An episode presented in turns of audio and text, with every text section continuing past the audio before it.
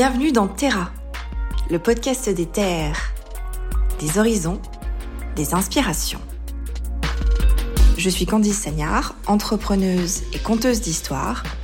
Je vous emmène à la rencontre de personnalités ancrées, d'amoureux de la terre et de caractères assumés. Embarquement immédiat pour un voyage en terre inconnue. C'est Terra et c'est maintenant. Bonjour à tous, bienvenue dans Terra, le podcast des terres. Je suis ravie de vous accueillir aujourd'hui pour un nouvel épisode et mon invité est là. Il s'appelle Christophe Guittet et il nous vient du sud, du Languedoc-Roussillon. Bonjour Christophe. Bonjour. Tu es très heureux d'être là. Très. on va passer un bon moment ensemble, on va parler un petit peu de ton métier qui est ta passion puisque tu es vigneron. Alors je ne suis pas exactement vigneron, je suis négociant vinificateur. Alors, quelle est la différence? Je n'ai pas de vigne à moi. Par contre, je vais euh, cueillir des raisins chez différents partenaires euh, autour de chez moi. D'accord. Des raisins que je vinifie, que ensuite j'élève les vins, je mets en bouteille et évidemment je les vends. Et chez toi, c'est où alors? Alors, je suis domicilié à Totavel dans les Pyrénées-Orientales et je travaille sur deux communes au niveau des raisins que je récolte, Espira de la Glie dans les Pyrénées-Orientales et Sigean dans l'Aude. D'accord. Et donc ça, c'est ton activité depuis quand exactement? Cela fait dix ans.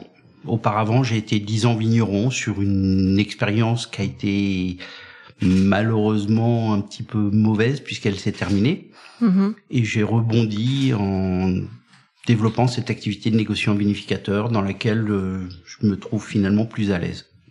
D'accord. Les vignes chez toi, c'est quand même un petit peu euh, au cœur de ta personnalité. C'est un héritage familial C'est quelque chose que Pas tu as découvert? Moi, je suis tout. breton, on était plus dans la consommation que dans la production quand même. Mhm.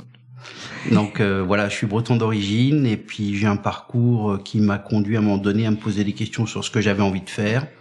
Le métier de vigneron m'a attiré et je suis allé dans le sud pour pouvoir exercer ce métier. D'accord. Est-ce que tu as su- suivi une formation? Pour ce faire Oui, j'ai passé un brevet professionnel agricole à Montpellier, suivi quelques petites mentions complémentaires euh, sur Rivesaltes et puis j'ai travaillé pendant deux ans un peu à droite à gauche pour parfaire cette formation. D'accord. Je disais alors, je sais pas si on peut revenir là-dessus, mais la première expérience que tu as eue, tu peux nous en dire plus en quelques mots? Ben, en fait, j'ai créé un domaine en 2003 et Mhm. puis il se trouve que peu de temps après, euh, je me suis séparé. Donc Mhm. ça n'a pas été évident et puis je me suis rendu compte que le manque d'expérience m'avait conduit à faire quelques mauvais choix, on va dire, euh, sur cette installation et à un moment donné, euh, j'ai préféré jeter l'éponge plutôt que de continuer euh, de façon trop trop difficile et puis de revoir ma stratégie d'entreprise et ma vision des choses et ça m'a conduit du coup à devenir ce, ce négociant vinificateur que je suis maintenant. D'accord. Cette exploitation, elle était où? À Totavel. Toujours, d'accord. C'est ce virage que tu as pris là, c'est quelque chose qui s'est fait, euh, on va dire, par les circonstances, mais c'est aussi quelque chose maintenant que tu assumes complètement. Oui, tout à fait. J'y ai trouvé en fait euh, plusieurs choses intéressantes.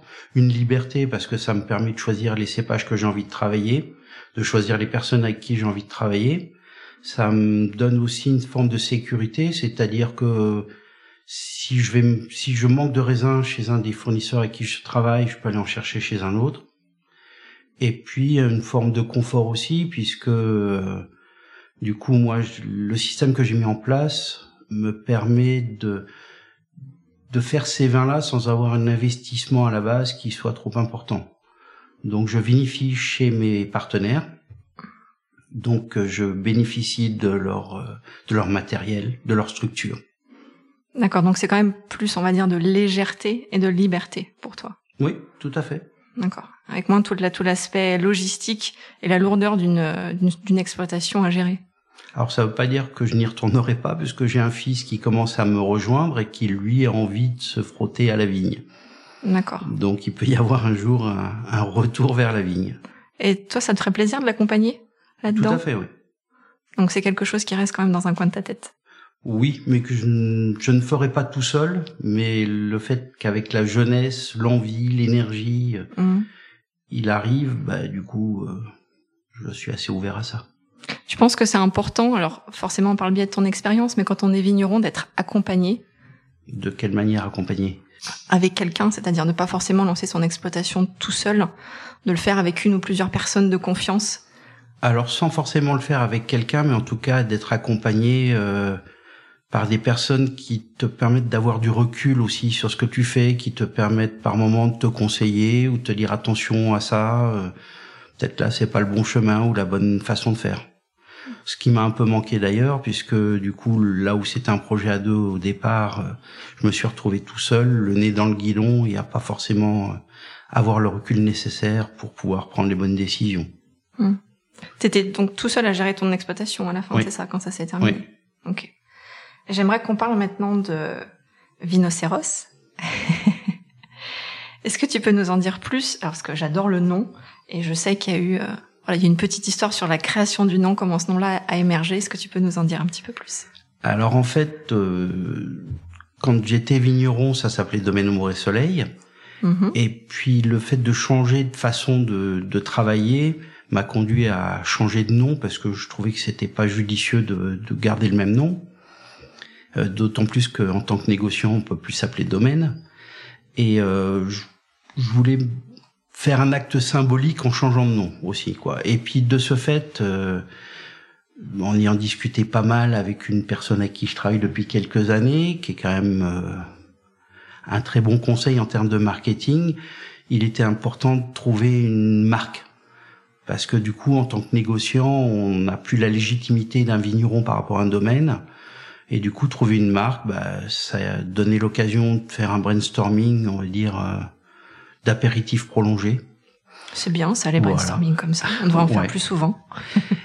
Après plusieurs noms qui sont sortis, celui-ci est arrivé et j'ai trouvé qu'il était intéressant parce qu'il bon, il a ce côté un peu humoristique, mais surtout il marque beaucoup les, les gens puisqu'on est euh, complètement en dehors de ce qui se fait euh, traditionnellement.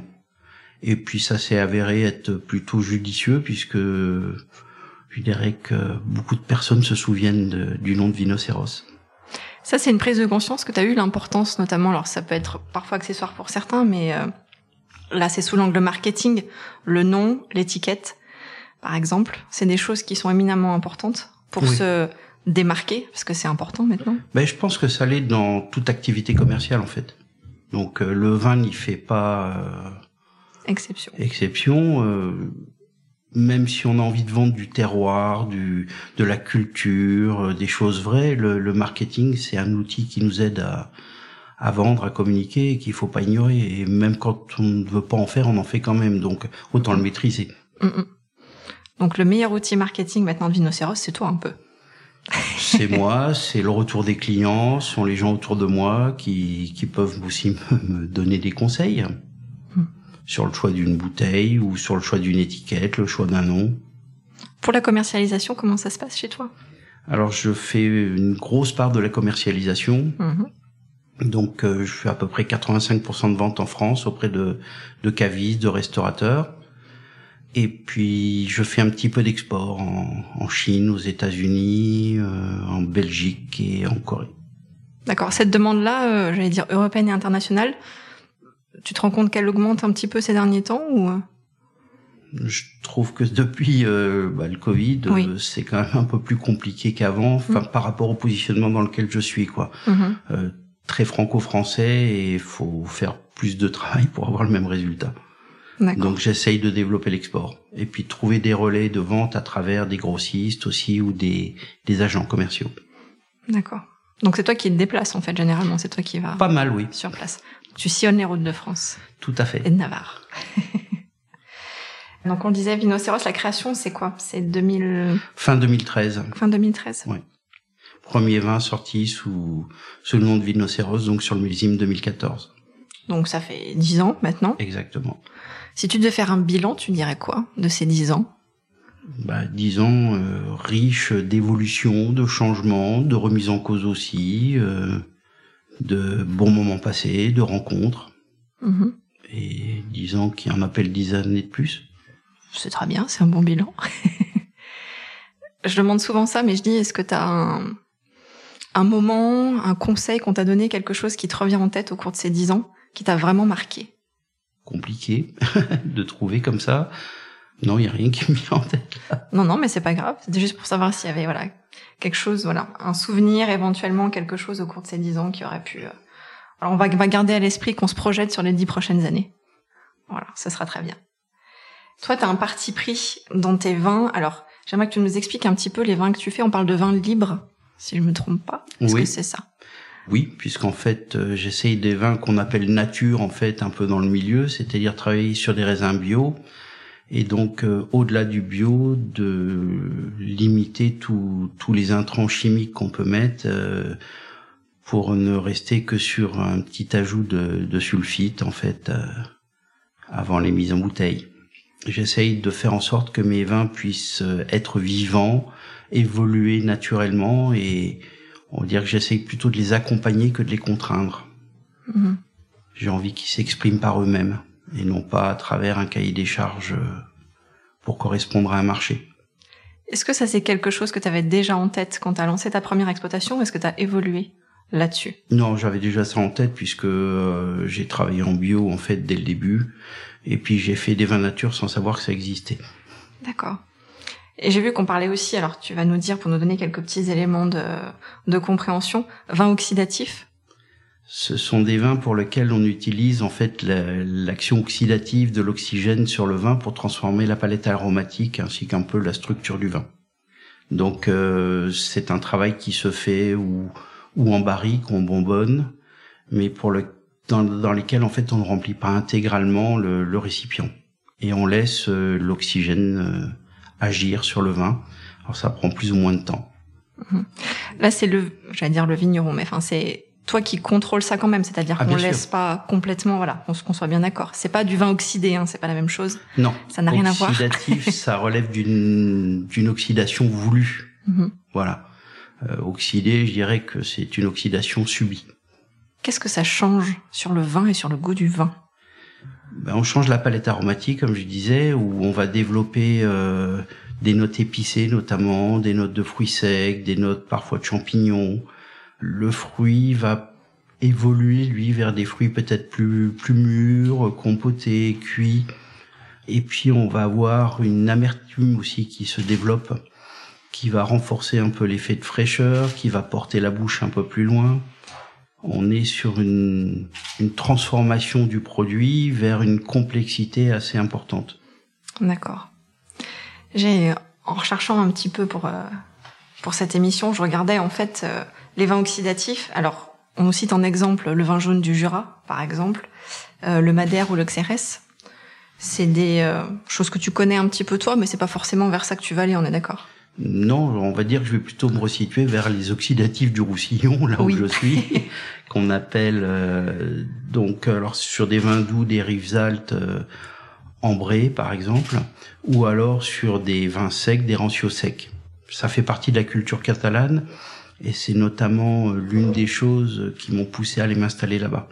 D'accord. puisque j'adorais ça auparavant et ceci étant une partie de leur culture, je trouvais intéressant d'y aller. Bon après le, le terroir qu'il y a là-bas aussi, la multitude de cépages, le fait qu'on soit dans une région accessible euh, parce que c'est le plus grand vignoble du monde quand même, Languedoc-Roussillon, donc il y a des terres, il y a des vignes. Et puis on va dire qu'il y a aussi une dynamique quand même qui existe depuis plusieurs années, autant monter dans un train qui commence à démarrer que dans un train qui ralentit ou dans un train qui est en pleine vitesse quoi. C'est un très bon conseil. Est-ce que tu saurais me dire ta terre actuellement, en fait, elle est où ta terre d'ancrage? Parce que tu viens, tu me disais t'es breton. Là, on parlait de Languedoc-Roussillon. Est-ce que c'est entre les deux ton cœur balance ou euh, tu te sens où maintenant chez toi? C'est compliqué à dire ça, parce que je reste toujours attaché à, à ma Bretagne. Mhm. J'ai appris à aimer cette région aussi, même si parfois elle, euh, elle me bouscule un peu. Et puis après, j'ai une autre attache de cœur qui s'est développée au fur et à mesure, euh, qui est liée à la montagne. Donc, euh, je suis un peu nomade quelque part. Mhm. D'accord, c'est une, une bonne explication. Si tu devais nous parler maintenant de Vinoceros, nous expliquer un petit peu ce que tu proposes sur, je sais pas, les cépages, les... nous en dire un petit peu plus. Alors, en fait, ce qui m'amuse, moi, c'est de, de pouvoir créer des vins à partir des raisins euh, que je peux cueillir chez mes partenaires. Il y a ce côté un peu cuisine quelque part où j'essaye d'imaginer une recette, j'essaye des, des, élevages, des assemblages et tout ça pour créer une gamme qui est un peu en évolution mais qui qui est quand même toujours axé majoritairement sur les vins blancs parce que c'est je suis un buveur de vin blanc déjà à la base un grand amateur et puis parce que je trouve qu'on arrive à avoir une complexité et une diversité dans les vins blancs un petit peu plus importante que que dans les rouges alors ça peut faire débat mais ça reste ma position Je suis d'accord avec toi, je préfère le vin blanc, donc j'ai un parti pris, de toute façon je l'assume. Et puis en tant que gourmand, je me rends compte qu'à table, il y a quand même beaucoup d'accords qui se font sur des vins blancs. Et puis on a des terroirs là-bas qui fonctionnent plutôt bien avec les cépages euh, adaptés. C'est-à-dire que quand on utilise les cépages cultivés historiquement là-bas, on arrive à avoir de très jolis résultats. Et tu continues à faire euh, au quotidien ce côté un peu, euh, je sais pas si le terme est bien choisi, mais alchimiste, c'est-à-dire on essaye continuellement, on teste, on tente. Oui, parce qu'en fait, euh, les, les, vendanges ne se ressemblent pas, d'autant plus avec euh, les perturbations climatiques dans lesquelles nous sommes. J'allais y venir. voilà, que l'expérience aidant, bah, j'essaye de d'améliorer les choses, de, de faire évoluer, mhm. voilà. Puis que parfois il y a des incidents qui, qui conduisent à, à remettre en cause une cuvée et puis à chercher une solution et du coup il y a il y a toujours une certaine ébullition et créative et, et de remise en cause euh, qui existe. C'est ce côté créatif qui te plaît? Ah complètement, oui. Et la liberté aussi peut-être que tu as, parce que tu inventes en fait. Ouais. ouais. clairement. Bah, j'ai un ami euh, cuisinier qui m'a dit qu'on faisait un peu la même chose. Il sélectionne les bons produits, il les transforme euh, pour essayer de faire plaisir. Voilà, bah, je fais la même chose mais avec des raisins. En fait, chaque nouvelle année, c'est un nouveau challenge. Bon, je pense que ça l'est pour tout le monde dans le milieu du vin. Hein. Mhm. Alors là, les aléas climatiques, pour l'instant, je sais qu'actuellement on est en période de sécheresse. C'est des choses, c'est des points de vigilance, hein, j'imagine. Bah complètement. Alors avec pour moi le l'avantage de de ma position de négociant, c'est que si je récolte que la moitié de raisin, moi je ne perdrai pas d'argent. C'est-à-dire que les frais engagés pour conduire à cette demi-récolte ne m'impacteront pas financièrement. Et j'ai toujours la, liberté d'aller cueillir des raisins ailleurs, tout en restant dans le Languedoc-Roussillon. Hein. Moi, je ne cherche pas à sortir de la région. D'accord, c'est une volonté que tu as de toujours rester euh, fidèle à ce terroir-là Oui, parce qu'en fait, j'ai pas envie de me disperser. Je le fais déjà assez avec le nombre de cuvées que, que je sors.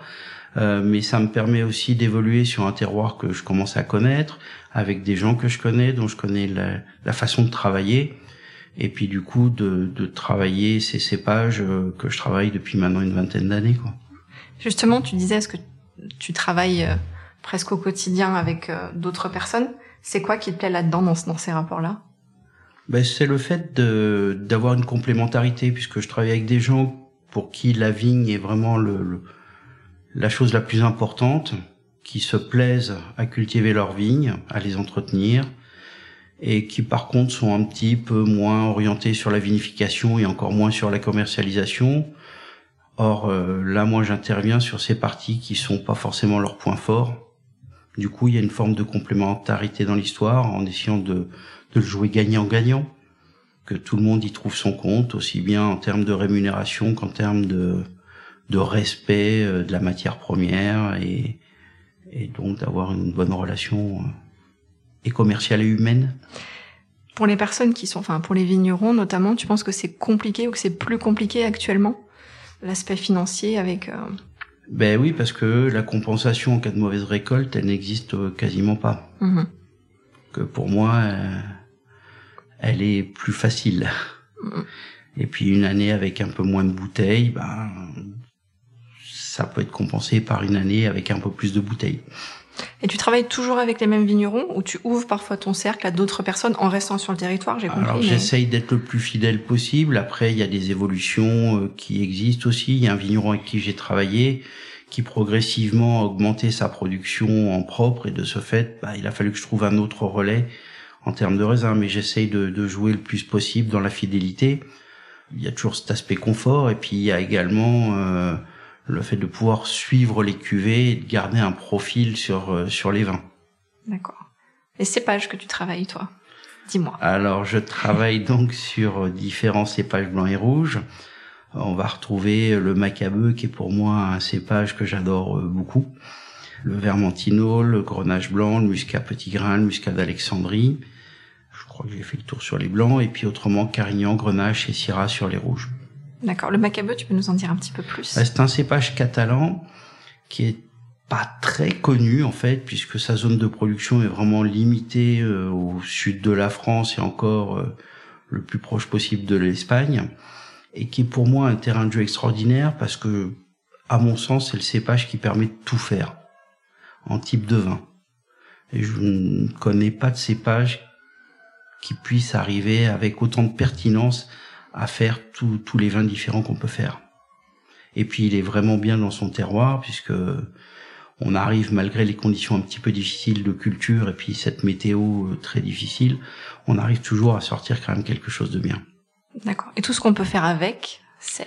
Bah, il y a des vins verts, des vins secs, euh, on peut faire des vins naturellement doux, des vins doux naturels, des oxydatifs, des effervescents. Voilà, tout type de vin. Ah oui, donc c'est vraiment une palette très large. Tout à fait. D'accord. Donc ça, c'est un peu ton chouchou. Oui. Très clairement. Puis j'aime son aromatique aussi. Hein. C'est pas uniquement une question de caractéristiques techniques, on va dire, mais j'aime ce, son côté euh, agrume, sa petite pointe de fenouil, sa salinité, l'acidité préservée quand on le cueille pas trop mûr. Et donc ça donne un vin qui peut aussi bien être un, un vin d'apéritif qu'un vin quand on le laisse un peu évoluer, euh, un vin aussi de repas. Et puis, euh, quand il vieillit, il a tendance à pétroler, comme les Riesling. Hein, c'est pas pétroler, alors donne-nous une définition, parce que... Ah, c'est compliqué à décrire. Euh, bah, les Riesling, on trouve qu'il y a ce côté un peu de pétrole, en fait, quand ils vieillissent. Et le Macabeu a tendance à aller euh, vers ça aussi. J'ai pu faire une dégustation il y a il y a quelques semaines de vieux millésimes comme ça. Euh, moi, la première fois que j'ai fait un 100% Macabeu, c'était en 2011. Mhm. Et on a goûté en 2011 et en 2014. Et je trouve que ça évolue euh, superbement bien. D'accord. Ça nous fait envie. On a hâte d'être à, d'être à l'apéritif. Quand tu goûtes un vin, alors pas un des tiens, qu'est-ce qui t'interpelle en premier? Qu'est-ce qui te touche, qui te parle en premier? Quand tu goûtes un vin bah, je dirais qu'en travaillant dans le sens des vins nature, euh, le premier né euh, sur la présence ou pas de, de sulfite ou de, ou de chimie, on va dire, euh, est très important. Alors si on reste stricto sensu dans le, le monde des vins nature, bah, l'aromatique quoi en fait, et puis la, la fraîcheur qui peut y avoir aussi vont être les, les choses importantes. Moi j'aime l'acidité, elle est pour moi garante d'équilibre dans le vin, et puis également de tenue du vin. Donc c'est quelque chose auquel je fais très attention. D'accord. Est-ce que tu pourrais nous donner pour toi le vin vinocéros emblématique? Ce serait lequel? Alors c'est toujours compliqué de choisir, mais bon, je viens de parler du Macabeu, donc j'ai une cuvée qui s'appelle Macabu, qui est pour moi un, peu mon chéri en blanc. Mm-hmm. Et puis, bah, je vais quand même sélectionner un, un, rouge qui, on va dire, un peu ma, ma dernière création, qui est un vin à base d'un autre cépage que j'adore beaucoup et qui est vraiment bien dans son élément dans le sud, c'est le Carignan. Et donc sur des vieux Carignans avec une macération très très longue de 7 mois. Mm-hmm. Un vin qui est assez atypique de, de par sa structure, son aromatique, qui s'appelle XXL. Parce qu'il est costaud. Alors il est en même temps et est très dense, et très fluide, puissant, riche, mais en même temps il garde de la fraîcheur et, et c'est un vin plein de paradoxes et j'aime beaucoup ça. C'est un vin qui m'a demandé un petit peu de réflexion, d'essai et pour lequel maintenant je suis content de pouvoir euh, proposer euh, une cuvée euh, qui a beaucoup de personnalité. C'est intéressant quand tu parles de, de création. Est-ce qu'il y a des créations qui sont vraiment des échecs cuisants alors que tu t'attendais à faire quelque chose de formidable et tu te rends compte que ça fonctionne pas du tout. Tout à fait. Il y a quelques vins qu'on finit à la distillerie. Je dirais que ça fait partie du jeu. Alors le problème, c'est économiquement de pas trop en faire des ratés comme ça, mm. parce que bah forcément, euh, jeter du vin, c'est pas l'objectif premier. Mais c'est arrivé. Parce que quand le vin est comme ça, en fait, on peut rien en faire techniquement parlant. c'est compliqué d'en faire quelque chose, oui. C'est est-ce que c'est rattrapable ou pas dans un assemblage ou alors si ça l'est pas, si c'est pour à partir d'un vin loupé mettre un bon vin dessus en faire qu'un vin moyen, il n'y a pas d'intérêt. D'accord. Est-ce que tu es déjà dans un esprit d'anticipation là maintenant en te disant l'année prochaine j'aimerais faire ça, dans deux ans, dans cinq ans j'aimerais faire ça? C'est déjà écrit? Écrit non, mais il y a quand même des projets qui existent. Le fait que mon fils me rejoigne, euh, mhm. L'idée de reprendre des vignes, bah c'est là quelque part dans la tête. Et puis moi il y a un projet quand même que j'ai depuis des années, c'est de distiller. Et du coup, euh, c'est peut-être quelque chose que j'arriverai à mettre en place avec l'arrivée de mon fils, parce que pour l'instant je n'ai pas assez de temps euh, pour le faire et puis et puis d'avoir un peu d'énergie en plus, c'est pas mal. Mm, mm. Cette idée que tu as là de distiller, ça sous-entendrait quoi? De mettre une, enfin voilà, il y a un investissement à faire là-dessus, c'est du temps. Il y a un investissement effectivement qui est lié au matériel, oui. un lieu aussi. Mm-hmm. Après le temps, bah il en faut toujours un peu effectivement. Et puis c'est quelque chose qui peut se mettre en place progressivement, on va dire. D'accord. Donc euh, ça peut être distiller des, des, des vins. Mm-hmm. Ça peut être aussi distiller des vins d'orge pour faire du whisky, parce que je suis grand amateur de whisky par ailleurs. Ça peut être aussi distiller des fruits, puisque dans le Roussillon, il y a quand même une belle production, notamment au niveau des abricots. Et pour l'instant, je n'ai pas pu déguster d'autres vies d'abricots qui tiennent la route là-bas. Ah, ça on note, il y aura bientôt de l'eau de vie à l'abricot dans quelques années. Bientôt, je ne sais pas, mais en tout cas, ça fait partie des idées. D'accord. Donc ça, c'est des choses qui vont être mises en place. On espère. On verra. Voilà. On va pas, voilà, préjuger de tout ça. Est-ce que tu pourrais nous expliquer à quoi ça ressemble une de tes journées? Alors, euh, en fait, comme un vigneron, mais sans la partie culture, on a quand même plusieurs métiers. Mm-hmm. Donc, euh, il peut y avoir des, des journées euh, d'administratif, ça prend beaucoup de place. Il peut y avoir des journées liées bah, aux vendanges, à la vinification, à la mise en bouteille aussi, et puis les journées de commercial. Alors, sachant que c'est plutôt euh, cette dernière euh, qui prend le plus de place. La commercialisation, c'est beaucoup, beaucoup de montants.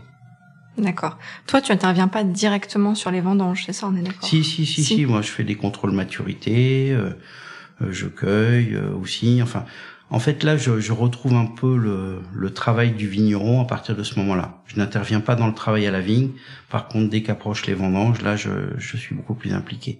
D'accord. Donc, ça te mobilise. C'est à quelle période, ça, généralement? À partir de début août. D'accord, jusqu'à. Jusqu'à fin septembre, grosso modo. D'accord.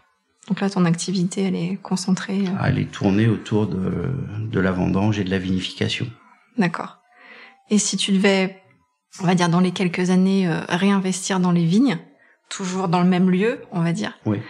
Est-ce que tu as déjà des, des idées des, de ce que tu aimerais faire? Bah forcément une culture en bio. Mm-hmm. Et même aller vers la biodynamie. Mm-hmm. Après, il y a, y a plein d'autres euh, choses qui peuvent intervenir aussi comme l'agroforesterie ou, ou jouer sur des enherbements maîtrisés. Enfin, il y a, y a plein de questions à se poser sur lesquelles je, ne me suis pas trop penché, on va mhm. dire, vu que j'ai un peu abandonné le côté vigne. Euh, mais j'aimerais aller vers euh, vers des pratiques les plus douces possibles, les plus respectueuses possibles de toute façon. Ça, c'est des pratiques qui sont en discussion entre vignerons. C'est des choses dont on est conscient. Oui, en tout cas dans le, dans le milieu dans lequel j'évolue, c'est-à-dire que on a une certaine vision de, des choses et une certaine philosophie et on est tous quand même euh, orientés vers euh, vers des choses les plus respectueuses possibles. Aussi bien pour la nature que que pour nous et nos consommateurs. Mm, mm. Je sais que le label bio, enfin c'est compliqué. Hein. Je sais que c'est c'est lourd malheureusement à mettre en place. Ça c'est une contrainte qui est intégrée de toute façon. Oui. Tu ah sais que tu vas être, tu vas en passer par là et que c'est compliqué. C'est l'obtention du label, c'est renouvelable? Comment ça se passe exactement? Parce que ça, je ah ben il y a des contrôles en fait euh, pour justifier qu'on est toujours dans les dans les clous du label, quoi. D'accord. Et sur la biodynamie, il y a des labels aussi? Comment ça se passe Il y a un label qui s'appelle Déméter. Je sais pas s'il y en a d'autres. Enfin, c'est le plus connu a priori. Mhm. Et c'est pareil, quoi. On est dans une dans un cahier des charges avec des contrôles qui ont lieu pour pour valider toujours le label. D'accord. On, est dans un monde où c'est plutôt ceux qui vont dans le bon sens qui qui malheureusement font les plus gros efforts pour le respect, qui sont obligés de se, se justifier le plus et qui sont le plus contrôlés. C'est pas un peu frustrant ça aussi? Ouais, mais bon, comme c'est une bataille qu'on peut pas mener, euh, autant l'accepter. ouais, c'est un peu la bataille de David contre Goliath, je pense, j'imagine. C'est un peu avec de la patience. Qu'est-ce qui te motive à te lever le matin? La vie. Profiter, rencontrer, partager. C'est pour ça qu'aussi le fait de commercialiser tes bouteilles, c'est important. D'aller sur place, de rencontrer les gens, d'expliquer ta, ta démarche, de d'expliquer qui tu es aussi et pourquoi tu fais ce que tu fais. Tout à fait. Puis on est on n'est pas dans un produit quelconque. Quoi. On fabrique pas des boulons, donc euh, il y a une partie de nous dans chaque bouteille. On est sur un, un, vin, c'est quand même un produit culturel. On va dire un produit de tous les jours qu'on consomme, qu'on consomme avec plaisir, et du coup qu'on consomme dans le partage. Et de ce fait, bah aller à la rencontre des autres pour leur dire voilà, je fais ça, je vous le fais découvrir, j'ai envie de de le faire partager, de le faire apprécier. C'est une source de fierté. Aussi. Si tu devais me conseiller un vin pour manger, euh, je réfléchis à quelque chose qui me ferait envie. un bon plat de résistance, une volaille par exemple. Qu'est-ce que tu me conseillerais? Alors sur une volaille traitée comment? Bonne question. Je sais pas, une volaille cuite un bon poulet de Bresse par exemple. Simplement avec des petites pommes de terre grenaille comme ça. Ben moi, sur un produit comme ça, j'ai envie d'avoir un vin blanc, mm-hmm. avec un peu de matière, avec un peu de gras, avec euh, malgré tout une belle acidité, parce qu'un poulet de Bresse a quand même euh, un petit peu de gras. voilà. C'est mieux. Et euh, moi, je pourrais très bien aller sur un, un, grenage blanc vinifié en barrique, avec un élevage un peu court, qui va avoir suffisamment de matière et de gras, mais conserver assez de tension et de fraîcheur. Et avec une un beau plateau de fromage. Mais il n'y a pas d'accord possible avec un plateau de fromage. Avec un fromage, il y a un accord possible, mais avec un plateau, c'est compliqué. Bon, alors avec un fromage, euh, il faut que je choisisse bah, Par exemple Avec une fourme, par exemple Avec une fourme, moi, sur un bleu de vache, comme ça, un peu crémeux, j'irais mettre un muscat de Rivesaltes. Ah oui Oui. D'accord. Parce qu'on va réussir à avoir le sucre qui va encadrer la légère salinité due au, au bleu. Et puis on va avoir une gourmandise qui va accompagner la gourmandise de la faume sur ce côté un peu gras, un peu quand elle est un peu affinée, un peu un peu fondant. J'aime bien ce côté gourmandise qui accompagne la gourmandise. Ça donne faim. Deux petites questions faciles avant de terminer. Qu'est-ce que tu aimes le moins dans ce que tu fais? On va parler d'une évidence en France, l'administratif qui est très très très très lourd. Et puis autre chose qui me pèse quand même un peu au quotidien, c'est ce sont les délais de paiement et les relances un peu lourdes. C'est indispensable, mais euh, ça manque un peu de de fluidité et de de sécurité aussi quelque part. Tu penses que c'est propre au système français, ça? Ben j'ai l'impression qu'on est quand même assez doué là-dessus, oui, mm. sur les délais de paiement. D'accord. Ça, c'est quelque chose qui peut entamer ton activité? Ben, Ça peut mettre un petit peu en danger parfois, oui. Parce que la trésorerie, c'est quand même le nerf de la guerre. Et, et quand les retards sont un peu trop longs, euh, on peut être euh, juste, voire même en difficulté. Mmh. Je fais juste un petit aparté parce que je, je parlais maintenant du cercle de la commercialisation, de la prospection, etc. que tu fais en physique. Tu as aussi un site internet qui est vinoceros.fr sur lequel on peut retrouver euh, notamment tes bouteilles. Est-ce que ça a été un relais pendant le Covid aussi, ce site ou pas? Ça a été un petit relais. Après, il est vrai que je n'ai pas trop auparavant travaillé la commerciale, la, la, la vente au particulier. Mm-hmm. Donc euh, créer tout ça euh, et puis le lancer, ça prend un peu de temps. Mais progressivement, ben, ça trouve sa place et paradoxalement, ça permis aussi de, de m'amener des professionnels. Ah oui, c'est une porte d'entrée alors le site en tant que tel. oui, euh, j'ai reçu quand même euh, pas mal de messages de professionnels euh, qui avaient visité le site et qui du coup me demandaient les tarifs pro. Donc c'est un vrai outil en fait de communication ce site internet. Oui. Mais je l'avais vu à la base plus comme ça que, que comme un, un site de vente pur. D'accord. Pour moi, c'est une vitrine, c'est un site de com, de, de promotion. Mm Et la question que tout le monde attend, qu'est-ce qui te plaît le plus dans ce que tu fais? Bah, il y a plusieurs choses en fait. Il y a, comme déjà évoqué, bah, ce côté euh, déplacement, rencontre, partage. Et puis le, le côté bah, création. Le fait de se poser des questions sur comment faire un vin, comment le faire évoluer, comment créer une nouvelle cuvée. Cet aspect cuisine du raisin, euh, ça fait partie des choses qui me plaisent. Je l'ai pas demandé, mais c'est quelque chose que tu fais seul, ça, cette réflexion que tu as sur les assemblages à faire, c'est euh, où tu en parles autour de toi, tu réfléchis, tu brainstormes avec d'autres personnes. Non, j'ai plutôt tendance à l'avoir fait tout seul. Et depuis très peu, euh, comme mon fils me rejoint, ben je, je le fais avec lui. D'accord, donc deux têtes valent mieux qu'une. oui, certainement.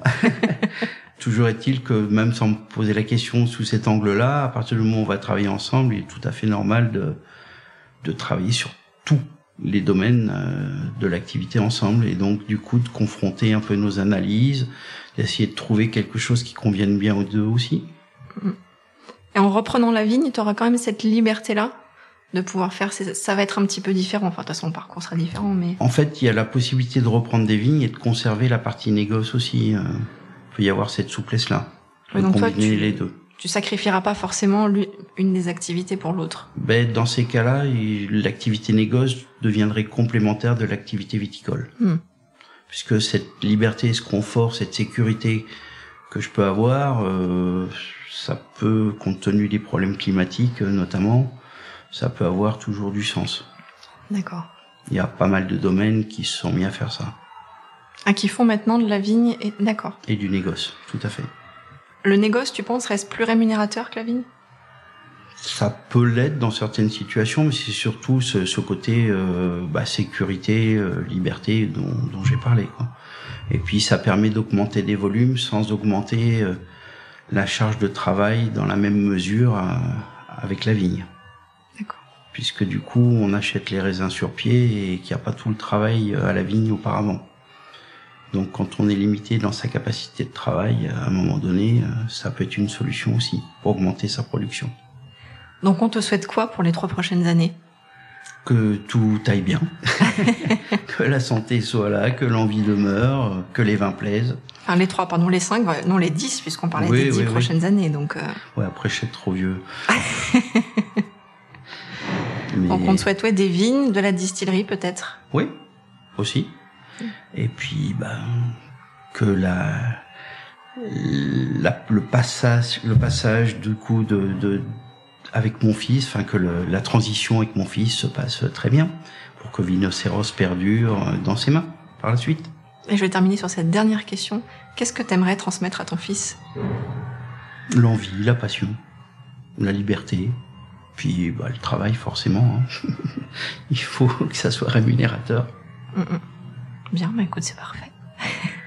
Merci beaucoup, Christophe. Avec plaisir, Candice. Merci d'avoir été avec nous. C'est la fin de cet épisode. Je vous remercie beaucoup d'avoir été avec nous.